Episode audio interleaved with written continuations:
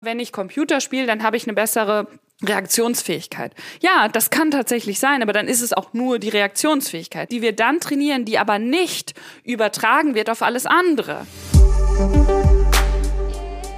Schon mit Mitte 20 fängt unser Gehirn an zu altern. Und dabei wollen wir, egal ob Student mit 30er, fast Pensionär oder ich wie Fitte 40, am besten für immer geistig fit, jung und aktiv im Kopf bleiben. Geistige Fitness bedeutet, besser in Prüfungen abzuschneiden, später auch erfolgreicher im Beruf zu sein und vor allen Dingen den Alltag gelassener bewältigen zu können. Aber Gute Nachrichten, es gibt ein Rezept, um auch geistig fit zu bleiben. Das will ich heute bei Auf Herz und Ohren herausfinden, wie genau dieses Rezept funktioniert. Und zwar mit der Neurowissenschaftlerin Prof. Dr. Maren Urner. Auf Herz und Ohren mit Doc Caro. Der Gesundheitspodcast der AOK Rheinland-Hamburg. Ich freue mich, dass ihr wieder dabei seid. Ich bin Doc Caro. Ihr kennt mich natürlich, ich bin Akut- und Notfallmedizinerin, interessiere mich aber für alle medizinischen Themen und blogge vor allen Dingen in den sozialen Medien dazu. Jetzt reden wir über Gesundheit. Heute geht es um geistige Fitness.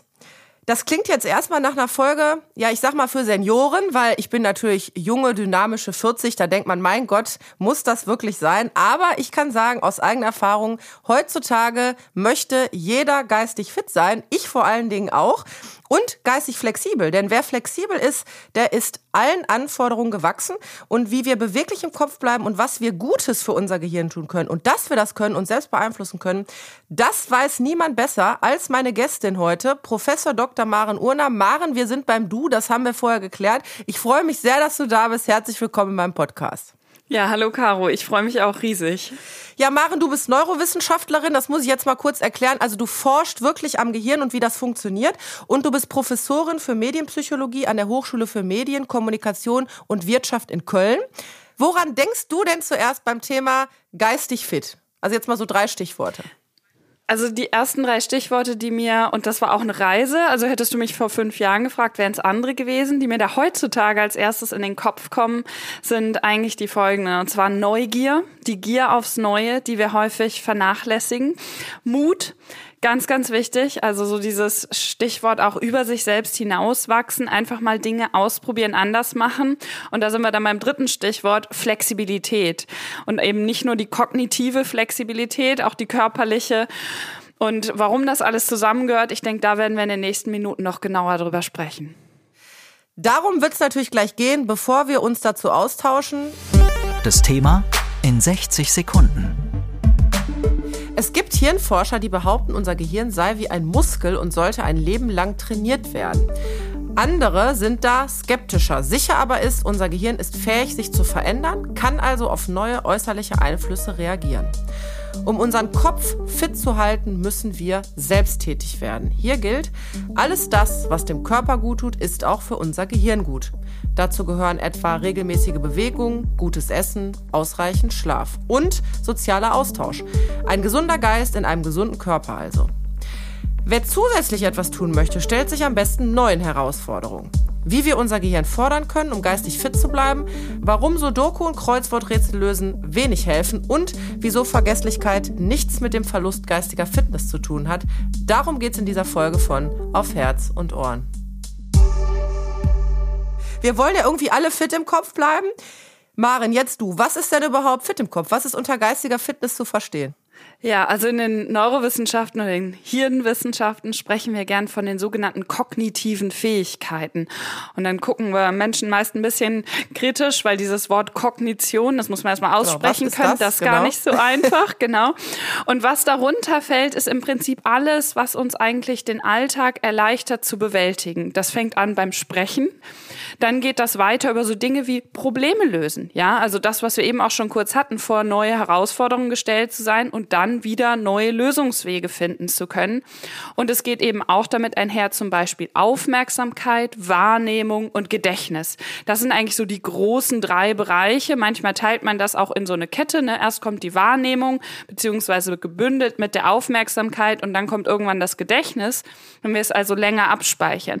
Und das kennen wir auch alle, wenn wir schon mal irgendwo was vergessen haben, liegen lassen haben und uns ärgern. Ist mir noch nie passiert, Maren. Ich weiß nicht, was du meinst. Ne? So Schlüssel, Brille, Brille, Portemonnaie, so solche Dinge. Also ich kenne das ja, der Klassiker, du gehst irgendwo hin, weil du was suchst, dann kommst du in den Raum an und stehst da und denkst, was wollte ich jetzt eigentlich? Ne? Also da fängt es ja schon an. Das heißt, Du hast gesagt, gewisse Bereiche im Gehirn sind für Dinge zuständig und ähm, das sind Prozesse, die ablaufen. Also Aufmerksamkeit oder Erinnerungsvermögen oder eben auch die Merkfähigkeit. Kannst du das mal anhand wirklich, wie so ein Prozess abläuft, beispielsweise Aufmerksamkeit, kannst du das mal erklären? Also physiologisch bedeutet das eben, also in unserem Hirn, dass natürlich erstmal das Ganze beginnt mit den Sinneswahrnehmungen. Vor allem bei Menschen, die nicht blind sind, über die Augen. Also das ist tatsächlich unser stärkster Sinn bei der Wahrnehmung und dann dann natürlich auch der Frage, wo wir unsere Aufmerksamkeit drauf richten. Das sogenannte visuelle Zentrum, also da, wo die Sinnesreize von den Augen ankommen, ist interessanterweise ganz hinten an unserem Hinterkopf des Hirns, also maximal entfernt von den Augen. Und dann läuft das wie so, ja, auf so verschiedenen Bahnen kann man sich das vorstellen, ein bisschen wie so ein Straßennetz durch das Gehirn zu den höheren Ebenen, also also den Ebenen, die sich eben nicht nur mit der reinen Sinneswahrnehmung, sondern dann auch der Interpretation beschäftigen. Und ganz lange ging man tatsächlich in den Neurowissenschaften davon aus, dass das nur in eine Richtung geht. Also dass es immer von, naja, die einfache Sinneswahrnehmung, zum Beispiel was wir sehen, zu den höheren Regionen geht. Mittlerweile wissen wir aber, dass tatsächlich immer auch die höheren Regionen, wo zum Beispiel unser Gedächtnis liegt und wo wir abgespeichert haben, wie wir bisher die Welt wahrgenommen haben, einen Einfluss darauf haben, haben, wie wir die Welt wahrnehmen. Das heißt, wir haben die ganze Zeit eigentlich so ein Ping-Pong beziehungsweise ein Zusammenspiel zwischen unseren bisherigen Erfahrungen, die auch bestimmen, wo wir unsere Aufmerksamkeit drauf richten, den sogenannten höheren Ebenen im Gehirn und den, naja, niedrigeren im Sinne von, die sich mit den einfachen Reizen aus der Umwelt beschäftigen. Wenn ich jetzt meine Kinder zum Beispiel sehe, was Aufmerksamkeit oder Konzentrationsvermögen bei den Hausaufgaben betrifft, da merkt man schon, Kinder können sich nicht so lange konzentrieren, so lange aufmerksam sein. Ich würde von mir behaupten, ich schaffe das äh, sehr gut eine gewisse Zeit, aber das scheint ja auch im Alter abzunehmen. Ändert sich das? Also genau, was du richtig beschrieben hast, das ist so eine Kurve. Ne? Man wird sehr unbeholfen geboren, ja, und braucht ganz, ganz viel Hilfe. Und am Ende des Lebens, also je nachdem, wie alt man wird, ist das ja häufig dann auch wieder so, weil eben auch viele kognitive Fähigkeiten inklusive der Aufmerksamkeit dann abnehmen. Kann man das trainieren? Die gute Nachricht da erstmal ja. Gott sei Dank. Aber es ist anstrengend. naja, Hirn sei Dank. Ich würde sagen, Hirn sei Dank. Gott hat da wenig mit zu tun. Also, was meine ich damit? Genau wie du es gerade schon so schön beschrieben beschrieben hast, Aufmerksamkeit ist anstrengend, Konzentrieren ist anstrengend. Und warum? Ich nenne unser Gehirn ja auch immer liebevoll unser Steinzeithirn, weil sich das eben grundlegend seit der Steinzeit nicht verändert hat und vor allen Dingen auch die Funktionalität und die grundlegenden Mechanismen nicht. Jetzt stellen wir uns noch mal kurz vor, wir leben in der Steinzeit, ja, unsere Vorvorfahren, ja, ganz viele Forts eingesetzt, waren da so unterwegs. Waren die gut beraten, wenn die sich komplett auf eine Sache konzentrieren? Nehmen wir mal an ihre Höhlenmalerei vorbei und im Hintergrund steht gerade das Mammut und will sie killen? Naja, natürlich nicht.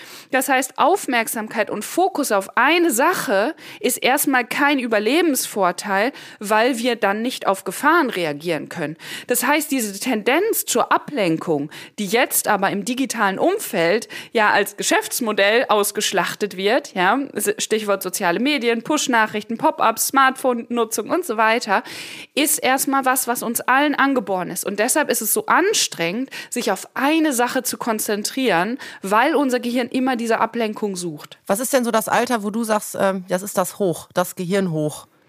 Du fragst jetzt nach dem chronologischen Alter, ne? Da äh, ist es auf jeden Fall so, dass schon ab Mitte 20, Anfang 30 die Fähigkeiten wieder abnehmen. Also die, auch die kognitive Hochleistungsphase. Das sehen wir zum Beispiel auch in der Forschung. Wo haben zum Beispiel MathematikerInnen ihre hervorragenden Ergebnisse? Also mit 40, 50 haben die meisten keine großartigen mathematischen Beweise oder physikalischen Erkenntnisse oder so erlangt, sondern das ist in diesen ja, 20er und vielleicht noch Anfang 30er Jahren. Also wolltest du mir jetzt sagen, liebe Carola, du bist 40, der Lack ist ab? Vielen Dank. Nein, nein, weil ganz wichtig, ja, es gibt ja nicht nur diese Ebene dieses, naja, flexiblen Denkens, sondern eben auch, da unterscheiden wir zum Beispiel ähm, auch zwischen unterschiedlichen Arten von Intelligenz, ja, das, was wir gerne als Weisheit bezeichnen. Und das klingt jetzt erstmal nach grauer Bart und irgendwie alter Mann so, ja, also bitte nicht falsch verstehen. Weisheit bedeutet eben auch, mit Herausforderungen besser umzugehen. Also zum Beispiel sich weniger stressen zu lassen durch neue Dinge, langfristiger zu entscheiden. Und das steigt im Mitte mit dem Alter, weil wir natürlich einfach rein faktisch mehr Lebenserfahrung haben. Das heißt, die Sammlung der Erfahrung, auf die wir zurückgreifen können, ist sehr viel größer. Also Maren, um es nochmal zusammenzufassen, der Lack ist nicht ganz ab, weil du gesagt hast, ich bin zwar vielleicht mit 40 nicht mehr so auf der Höhe jetzt äh, vom biologischen Alter, aber ich habe mehr Weisheit. Deswegen möchte ich von dir jetzt gerne wissen, was kann ich denn jetzt tun, solche Fähigkeiten zu erhalten? Also wie kann ich konkret mein Gehirn fördern, dass ich sage, ich schaffe es wieder, das Gehirn einer 30-Jährigen zu bekommen? Es gibt 80-jährige Menschen, die haben höhere kognitive Fähigkeiten, also können noch besser zum Beispiel sich auf Dinge konzentrieren, frei reden, rechnen und solche Dinge tun, als manche 20- oder 30-Jährige. Woran liegt das? Naja, auf der einen Seite so ein bisschen an der, wie wir es gerne nennen, der genetischen Lotterie. Also da können wir nichts gegen machen. Was wir aber in unseren Händen und Hirnen haben, ist unsere Umwelterfahrung zu gestalten. Es wird ja häufig getrennt zwischen körperlicher und geistiger Fitness. Und da weigere ich mich tatsächlich. Das ist alles eins. Und das wissen wir eben auch, dass zum Beispiel Bewegung nicht nur unseren Muskeln und irgendwie der Lunge und dem Herzen, ja, äh, das tut eben auch alles dem Gehirn gut. Und dann kommt noch dazu, wenn wir das gemeinsam mit anderen Menschen machen, in der Natur, ja. Also warum gibt es mittlerweile so hippe, sage ich jetzt mal, Behandlungsformen, ursprünglich aus Japan kommt, aber jetzt mittlerweile auch in Deutschland angekommen, wie Waldbaden. Ja, eigentlich ist Waldbaden nichts anderes als allein oder mit anderen Menschen im Wald sich zu bewegen, ja, in welcher Form auch immer, weil wir einfach wissen, es tut uns gut. Und dazu reichen tatsächlich, um es mal ganz einfach runterzubrechen, schon fünf bis zehn Minuten in der Natur aus. Ja, Mensch, da mache ich ja alles richtig mit meiner Reiterei. Wenn ich dann draußen an der frischen Luft reite und das gerne noch beim Ausritt mit meinen Freundinnen, ja, da habe ich ja alles gleichzeitig. Wahrscheinlich bin ich deswegen noch so dynamisch und fit. Ähm, ist es denn so, dass äh, viele junge Menschen vielleicht gerade deshalb das Denken verlernen, weil sie vielleicht nicht mehr in der Natur sind, nicht mehr sich bewegen oder wahrscheinlich auch lieber googeln, als nachzulesen oder irgendwie einen Taschenrechner zu benutzen ähm, und statt draußen spazieren zu gehen, äh, die Bildschirmzeit äh, benutzen und am Handy zu sein. Also ist das irgendwie kontraproduktiv? Ja, da sprichst du ganz, ganz wichtige Punkte an. Und zwar braucht unser Gehirn diese, ich nenne es gerne Umschaltphasen. Häufig wird ja von, ja, ich muss mal abschalten gesprochen und dann gibt es so Dinge wie Digital Detox und irgendwelche Manager und Managerinnen fahren dann in Camps, wo sie vorher ihr Handy abgeben, um irgendwie mal zwei Tage ohne das Ding zu sein, ja. Alles okay, ja, sollen sie machen. Und der Hintergrund dahinter ist halt, dass unser Gehirn nicht funktioniert wie ein Computer dieser Vergleich, wir hätten da oben eine Festplatte im Kopf und drücken dann irgendwie mal speichern und löschen. Nein, unser Gehirn funktioniert so nicht. Ein ganz wichtiger Teil der Informationsverarbeitung sind diese Umschaltphasen, wo wir in der Lage sind, Dinge zu sortieren, einzuordnen. Und da sind wir bei einem anderen wichtigen Faktor, nämlich Schlaf. Im Schlaf passiert so viel mehr als irgendwie, naja, wir ruhen uns ein bisschen aus und das Hirn ist irgendwie in so einem Pausenmodus. Im Gegenteil, da zeigen uns auch die Studien der letzten Jahrzehnte, dass das eine Art Reinigungs-, Sortier- und Abspeicherungsprozess Prozess ist. Also passiert ganz, ganz viel. Nicht nur unsere Träume in bestimmten Phasen, sondern eben auch unser Gedächtnis und damit auch die Steigerung unserer kognitiven Fähigkeiten beziehungsweise das Aufrechterhalten derer. Also soll ich meine Kinder jetzt mehr oder weniger Videospiele spielen lassen? Oder Fernsehen? Also Fernsehen, tatsächlich gerade da aktuelle Studienlage, hilft nicht. Warum? Und jetzt sind wir wieder bei diesem Punkt passiv versus aktiv, ja, weil hauptsächlich passiv konsumiert wird. Das, was wir aber brauchen, um die Flexibilität, die ich ganz am Anfang als eine der drei Schlagwörter genannt habe, zu erhalten bzw. zu stimulieren, ist eine aktive Beteiligung. Das heißt, es kann eine gute Nutzung sein, zum Beispiel bestimmte Computerspiele zu spielen, weil sie unsere Lösungsfähigkeiten, also Problemlösen hatten wir ja auch ganz am Anfang schon, ja, stimulieren, weil sie unsere Reaktionszeiten verbessern, Aufmerksamkeit binden und so weiter. Auch da ist, wie bei fast allem im Leben, und das weißt du besser als ich, die Dosis, ja, macht's. Okay, an dieser Stelle liebe Grüße an meine Kinder. Heute gibt's erstmal eine Abreibung in Mario Kart. Da habe ich mich nämlich auch besser gespielt. Das heißt, ein bisschen darf man zocken, ja. Wenn Maren Urner sagt, ein bisschen darf man zocken, dann gibt's heute eine Extra-Runde. Hilft es denn jetzt, wenn ich, weiß ich nicht, Sudoku, Kreuzworträtsel, Strategiespiele, Gehirnjogging-Apps, ähm, alles, was irgendwie mit meinem Enkel Memory, Memories zum Beispiel was, da ziehen meine Kinder mich ab. Da habe ich keine Chance. Woran liegt das? Naja, naja, da sind wir halt bei dieser Sache mit dem Alterungsprozess, ohne dir da jetzt zu nahe treten zu wollen. Oder ist der Lack wieder ab? Ne? Ja, ja, ich hab's verstanden. So.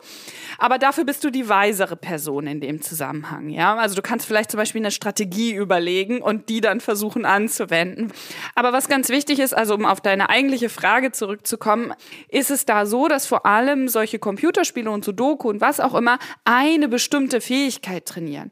Also was meine ich damit? Zum Beispiel wird dann häufig ja argumentiert, ja, aber wenn ich Computer spiele, dann habe ich eine bessere Reaktionsfähigkeit. Ja, das kann tatsächlich sein, aber dann ist es auch nur die Reaktionsfähigkeit. Oder wenn ich Sudoku mache, dann bin ich halt gut im Sudoku lösen. Ja, also es ist ein sehr, sehr spezifischer Skill, eine sehr spezifische Fähigkeit, die wir dann trainieren, die aber nicht übertragen wird auf alles andere. Da hilft es dann eher, so ein bisschen nach oben zu gehen und zu gucken, was hilft mir denn eigentlich generell mein Gehirn fit zu halten. Und da sind wir wieder bei den Punkten, die wir eben schon hatten. Bewegung, Natur, Soziales, Schlaf, Schlaf und gesunde Ernährung kommen wir wahrscheinlich gleich auch noch drauf zu sprechen. Können wir das vielleicht mal anhand eines Beispiels jetzt erläutern? Also wenn wir jetzt irgendwie mal ein Instrument nehmen oder Fremdsprachen oder was auch immer, dass man, das kannst du das mal so plastisch erklären, hilft mir das und wie hilft mir das? Nehmen wir das Beispiel einer Fremdsprache, ja. Da zeigen tatsächlich ganz, ganz viele Studien, dass das eben mehr übertragbar ist, dann generell auf die geistige Leistungsfähigkeit, weil halt mehr verschiedene Sachen trainiert werden. Warum? Naja, wenn wir eine Sprache lernen, müssen wir nicht nur Vokabeln lernen, wir müssen unsere Vorstellungskraft üben, ja. Wir lernen in einer anderen Perspektive zu denken. Wir lernen vielleicht auch über andere Kulturen.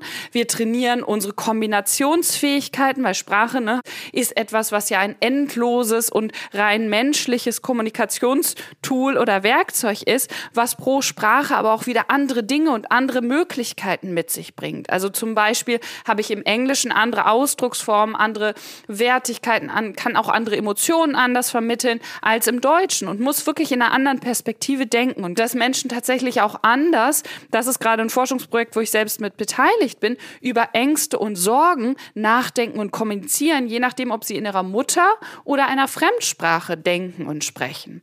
Und genau das Gleiche gilt dann tatsächlich auch für Musik und Instrument lernen oder auch singen, dass das eben auch ganz, ganz viele verschiedene Sachen anspricht und uns deshalb geistig fitter hält, beziehungsweise breiter fit hält, als jetzt eine sehr konzentrierte, einfache Sache wie zum Beispiel Sudoku spielen.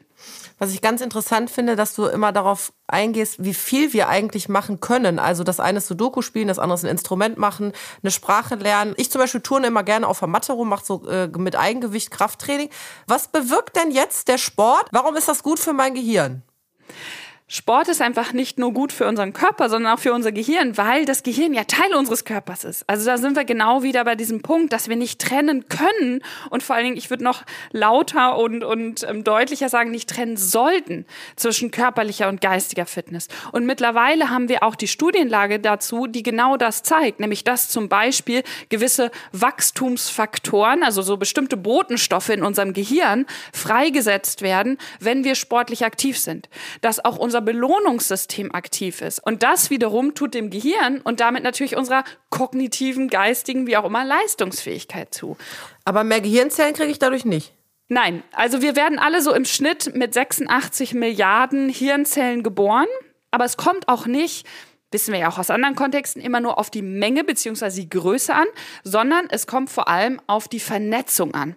Und das ist das, was wir dadurch trainieren. Ja, also diese Botenstoffe, die ich gerade schon erwähnt habe und die zum Beispiel über körperliche Betätigung dann angeregt werden, die sorgen dafür, dass diese Hirnzellen in deinem und meinem Kopf besser miteinander reden. Also quasi die Kommunikation verbessert wird und das steigert wiederum die Leistungsfähigkeit. Du hast gesagt, gutes Essen oder Essen ist auch ein Punkt. Ähm, muss ich jetzt tatsächlich auf meine Pommes mit Mayo verzichten? Natürlich ist es in Ordnung, ab und zu mal Pommes zu essen. Juhu. Und da zitiere ich jetzt wieder die Medizin und das, was wir eben ja auch schon hatten, ja, die Dosis macht's. Ja, ja. Weil, was spielt natürlich für unsere geistige und körperliche Gesundheit auch eine große Rolle? Zufriedenheit.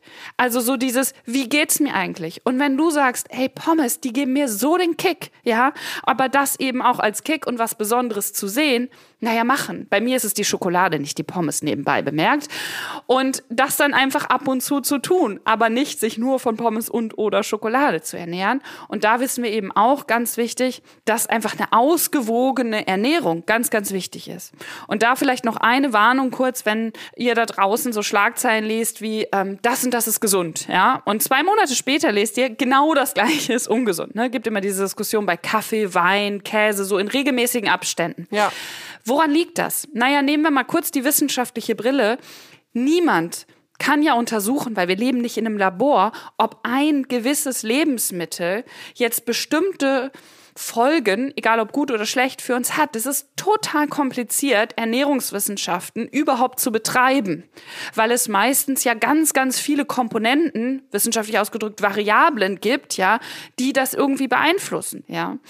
Und da so Schlussfolgerungen wie Brokkoli ist gesund, Walnüsse sind gesund, das und das ist gesund. Ja, die Ernährungs- oder die Nährstoffgrundlage in diesen Lebensmitteln deutet sehr stark darauf hin, dass die gut und richtig sind. Aber auch da gilt, wie bei der Pommes, nur noch dann Brokkoli und Walnüsse zu essen, ist keine gute Idee. Äh, Maren, ich würde ganz gerne noch mal auf ein Thema eingehen, die sogenannte Demenz. Äh, jetzt muss man ehrlicherweise sagen, wir wollen jetzt hier nicht medizinisch die unterschiedlichen Formen der Demenz erklären, weil da gibt es ganz unterschiedliche Ursachen. Fakt ist aber, Menschen haben Erinnerungsschwierigkeiten und Probleme, ihr Leben zu gestalten und da sind ganze Teile des Lebens stellenweise auch gelöscht. Was ist denn jetzt aus deiner Sicht, also aus neurowissenschaftlicher Sicht Demenz und was sind Anzeichen dafür? Und vielleicht hast du so einen Tipp, wie man das auch zu Hause testen könnte, ob jetzt mein ein Angehöriger ein Problem damit hat. Das Gemeine an der Demenz ist, dass die auf Hirnebene schon vor der Verhaltensebene erkennbar ist. Und wir gehen ja jetzt nicht ich sag mal, in Jahres- oder Halbjahresabständen irgendwie zum Neurologen und lassen irgendwie bestimmte Aufnahmen machen und so weiter, um dann zu gucken. Weil natürlich gibt's auch da natürliche Veränderungen. Was meine ich damit? Naja, es nimmt zum Beispiel einfach äh, die Dichte der Hirnzellen beziehungsweise der verschiedenen Hirnregionen mit dem Alter ab, ja, und dann zu unterscheiden, ab wann ist es jetzt pathologisch, also krankhaft, und ab wann eben nicht mehr. Dafür müssten wir im Prinzip so eine komplette Reihe über das Leben hinweg zeichnen, so. Und dann jetzt ganz wichtig, woran erkennen wir es am Verhalten? Es ist auch zentral zu wissen, ab einem gewissen Alter hatten wir eben schon, ja, nehmen die kognitiven Fähigkeiten ab. Und es ist auch generell überhaupt kein Grund zur Sorge, wenn wir mal was vergessen. Weil vielleicht hier die gute Nachricht, vergessen ist auch ein ganz wichtiger Mechanismus, der unser gesundes Gehirn ausmacht, weil wenn wir alles abspeichern würden, dann würden wir gar nicht mehr klarkommen. Ja, dann wäre das einfach viel zu viel. Kein Mensch, kein Hirn kann alles abspeichern. So, woran erkennt man es aber jetzt, wenn sich so etwas häuft? Vor allem in den Bereichen Orientierung und Wortfindung. Was meine ich damit? Wenn zum Beispiel Menschen dann Dinge erklären wollen und immer häufiger feststellen, sie kommen gerade nicht auf ein bestimmtes Wort. Nochmal, das bedeutet nicht, dass man irgendwann mal ein Fremdwort sich nicht. Ich wollte sagen, das habe ich auch ab und zu. Ne? Genau, ganz wichtig. Also nicht dieses Angst machen, so Gott, ich komme gerade nicht auf ein Wort. Nein, sondern wenn sich das häuft. Und dann ist es wichtig, einfach ehrlich, da so eine Art Tagebuch vielleicht auch einfach mal zu führen und mit anderen Menschen darüber zu sprechen, zu sagen, ist dir das schon aufgefallen? Ne? Und da muss man natürlich auch aufpassen, weil durch Fragen kann man ja auch Sachen nahelegen und suggerieren. Also im besten Fall wirklich so versuchen, möglichst objektiv, wie über eine Art Tagebuch, das zu protokollieren. Wortfindung das eine, Orientierung das andere. Was meine ich damit? Naja, wenn man sich auf einmal nicht mehr an Wege erinnern kann, die eigentlich automatisch abgespeichert sind, wo wir ganz genau wissen, wir kommen von A nach B. Und in den Extremfällen natürlich dann, dass in der eigenen Wohnung zum Beispiel oder im eigenen bekannten Wohnumfeld passiert, aber eben beginnend natürlich meist bei komplizierteren Entfernungen, also die weiter weg sind, wo dann Menschen plötzlich da stehen und nicht mehr wissen, wie kommen sie denn jetzt zum Bahnhof, zum Büro oder sonst wohin. Aber eine gute Nachricht gibt's ja, wir könnten ja frühzeitig gegensteuern, wenn wir beispielsweise mit Bewegung, mit Tanzen frühzeitig anfangen, denn das zögert diese ganzen Prozesse hinaus, richtig? Absolut. Und da sind wir wieder bei diesem wichtigen Kanon aus Dingen, die uns generell geistig vertellen. Das alles gilt natürlich auch für die Prävention von Demenz, ja. Da gibt es die sogenannte Nonnenstudie. Und was da zum Beispiel gezeigt wurde, war, dass Nonnen sehr häufig sehr alt wurden und auch bis ins hohe Alter sehr hohe sogenannte geistige Fähigkeiten hatten. Und was hat sich da gezeigt? Naja, dieser Mix aus Struktur, also wirklich einen geregelten Ablauf zu haben und gleichzeitig Stimulation über diesen sozialen Austausch mit den anderen, über zum Beispiel Musik machen, Sprachen lernen, Spiele spielen, all diese Dinge, wo wir wissen, die halten uns, und das hatten wir ja eben auch schon, auf ganz vielen verschiedenen kognitiven Ebenen fit. Gehen wir mal weg von den Krankheiten, kommen wir mal zum alltäglichen Umgang. Ich glaube, wir kennen das alle. Wir schreiben uns einen Einkaufszettel, der liegt dann schön in der Küche. Wir fahren zum Supermarkt und haben dann vergessen, was da drauf stand. Ähm, wie kann ich mir denn jetzt die Dinge merken, die ich im Supermarkt besorgen soll?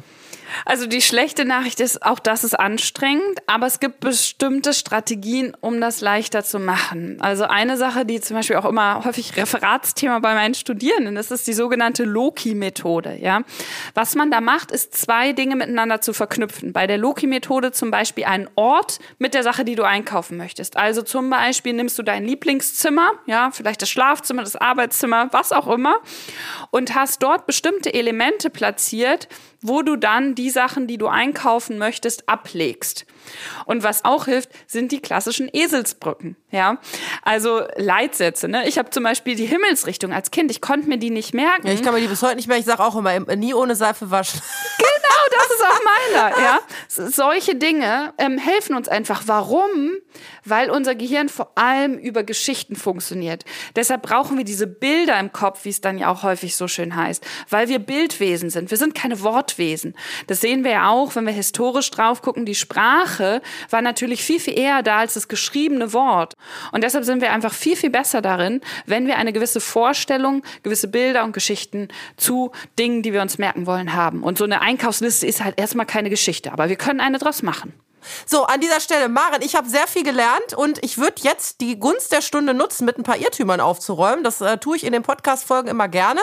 Das kleine Spielchen nennt sich Stimmt oder stimmt's nicht. Ich stelle dir Fragen, du beantwortest mit Stimmt oder Stimmt nicht. Und ich lese jetzt einfach mal ein paar Sätze vor. Falls dir natürlich noch was einfällt, was du dazu ergänzen möchtest, immer raus damit. Und wir fangen einfach mal an.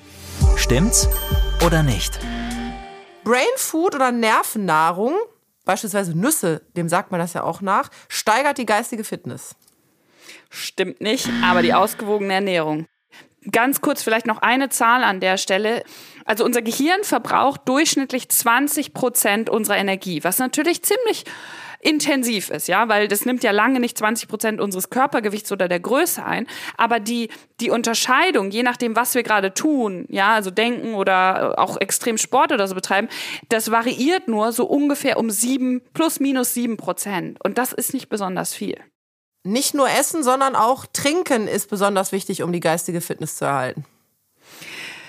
Jein, also wir können zu viel und zu wenig. Also stimmt und stimmt nicht. Wir können zu viel und zu wenig trinken. Also es gibt tatsächlich Menschen, habe ich Berichte gelesen, ähm, die zu viel, also jetzt nicht Alkohol, sondern die zu viel getrunken haben. Und natürlich ist es aber auch so, dass wir zu wenig trinken, Stichwort Kopfschmerzen und so weiter, dass da dann eben natürlich auch die geistige äh, Leistungsfähigkeit, Fitness äh, geschwächt wird. Aber das können wir dann relativ schnell wieder aufholen. Das ist die gute Nachricht. Männer- und Frauenhirne funktionieren unterschiedlich. Stimmt eher nicht. Die Unterschiede zwischen einzelnen Menschen sind größer als die durchschnittlichen Unterschiede zwischen einem Frauen- und einem Männerhirn. Wir benutzen nur einen ganz kleinen Teil unseres Gehirns. Stimmt nicht. Und äh, bitte ganz viele Ausrufungszeichen dahinter. Absoluter Quatsch. Vor allen Dingen dann mit diesem 10 Prozent und ne, dann am besten noch mit dem Angebot dahinter, wenn du jetzt das und das tust, dann nutzt du so viel Prozent mehr. Absoluter Quatsch. Ja, Maren, das war's schon hier mit unserem Stimmt's oder Stimmt's nicht. Ich würde gern unser Gespräch nochmal zusammenfassen und du kannst gern ergänzen, wenn ich was vergessen habe. Geistige Gesundheit gibt's nicht ohne körperliche. Es kommt darauf an, dass wir sozusagen als Träger unseres Gehirns regelmäßig den Körper fit halten und in Bewegung bringen und auch gut essen, damit unser Gehirn auch fit bleibt. Und unser Oberstübchen bleibt es eben auch, wenn wir uns ein Hobby suchen, beispielsweise tanzen und wir sollten uns äh, am besten mit Leuten gemeinsam Waldbaden betreiben, also soziale Kontakte in der Natur, an der frischen Luft und uns einfach bewegen. Falls ihr am Abend gerne Fernsehen schaut oder am Handy daddelt dann ist das nicht schlimm. Auf die Dosis kommt es an. Falls ihr eurem Kopf aber was Gutes tun wollt, dann macht einfach das Licht aus und geht schlafen. Zum Abschluss, äh, Maren, würde mich jetzt noch interessieren, was tut eine Neurowissenschaftlerin, um geistig fit zu bleiben? Ich glaube, das machen wir jetzt alle nach. Das Wichtigste für mich ist tatsächlich, weil ich ganz viel Computer- und Denkarbeit habe, mache, tue, das Rausgehen. Also das, wo wir auch schon ganz viel drüber gesprochen haben. Und ich merke, habe ich das Gefühl, mit jedem Lebensjahr mehr und mehr, wie wichtig das ist und wie gut mir das tut, in der Natur in Bewegung zu sein. Also ich bin wirklich so dieser Bewegungsjunkie, äh, sagen mittlerweile einige über mich. Ja, weil ich dann sage, okay, wenn ich jetzt einen Tag, zwei Tage, ist ganz schlimm, keine Bewegung hatte, dann äh, werde ich sehr unausstehlich, hat man mir gesagt. Es hat mir total Spaß gemacht. Äh, liebe Maren, ich habe viel gelernt und ich bedanke mich ganz herzlich, dass du die Zeit genommen hast und die Zeit gefunden hast, wir uns hier getroffen haben. Vielen Dank, Professor Dr. Maren Urner. Ja, ich sag vielen Dank. Das war ein sehr, sehr schönes Gespräch. Vieles, über das wir heute gesprochen haben, findet ihr auf www.dasgehirn.info. Das ist eine Seite der Klaus Tschira Stiftung und der Neurowissenschaftlichen Gesellschaft in Zusammenarbeit mit dem ZKM Karlsruhe. Dort könnt ihr euch auch das Gehirn mal in 3D ansehen oder erfahren, warum gelegentliche Langeweile tatsächlich dem Gehirn gut tut, kann ich aus eigener Sicht nur bestätigen, weil meine Kinder, die werden zum Langweilen in ihre Zimmer geschickt und kommen auf ganz kreative Ideen. Auf gesundheitsinformation.de gibt es mehr zum Thema Alzheimer-Demenz. Wir haben dort Studien, Links zu Selbsthilfegruppen und auch Erfahrungsberichte von Angehörigen gefunden. All das und was sonst noch gut zu wissen ist, das haben wir euch natürlich wie immer in den Show Notes verlinkt. Wenn ihr Feedback habt für mich, dann schickt gern eine Mail an herz und ohren.rh.aok.de. Ich freue mich immer über Rückmeldung. Ich bin Doc Caro und wir hören uns in zwei Wochen wieder. Dann geht es um unser Mikrobiom, also die Billionen Bakterien in unserem Darm, die uns bei der Verdauung helfen. Und nicht nur das, sondern auch, warum das wichtig ist, damit wir gesund bleiben. Auf Herz und Ohren mit Doc Caro der Gesundheitspodcast der AOK Rheinland-Hamburg. Und zum Schluss noch, das Hören des Podcasts ersetzt natürlich nicht den Arztbesuch oder die professionelle medizinische Beratung. In dringenden Fällen kennt ihr die Nummer des ärztlichen Bereitschaftsdienstes, das ist die 116 117 oder im Notfall, klar, die 112.